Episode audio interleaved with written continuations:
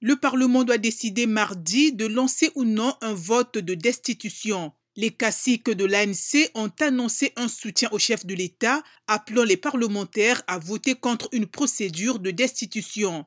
L'ANC étant largement majoritaire au Parlement, la procédure a peu de chances d'aboutir. La décision du Parlement va intervenir trois jours avant la conférence de l'ANC qui doit élire son prochain leader et potentiel futur chef de l'État si le parti remporte les élections générales de 2024. Les députés du parti ont désigné M. Ramaphosa candidat avec une large avance pour la présidence du parti.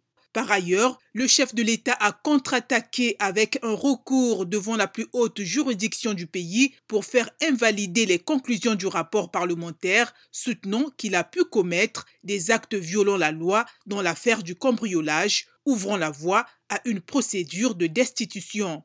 La Cour constitutionnelle doit se prononcer en urgence. Le chef de l'État clame son innocence, arguant que l'argent dérobé provient de la vente de vin buffles à un homme d'affaires soudanais. Ces affirmations font néanmoins naître plusieurs questions. Pourquoi l'argent, censé être le résultat de la vente de vin buffles, selon le président, est-il resté des mois dans un canapé? Pourquoi les buffles se trouvent-ils encore dans la propriété du président près de trois ans après la transaction? La question est de savoir si les soupçons sont assez graves pour le destituer. Ramaphosa, champion de la lutte anticorruption, a imposé qu'au sein de l'ANC, les responsables inculpés soient suspendus. Cette règle ne s'applique pas à lui puisqu'il n'est inculpé de rien à ce stade, rappelle Matthews Posa, vétéran de l'ANC.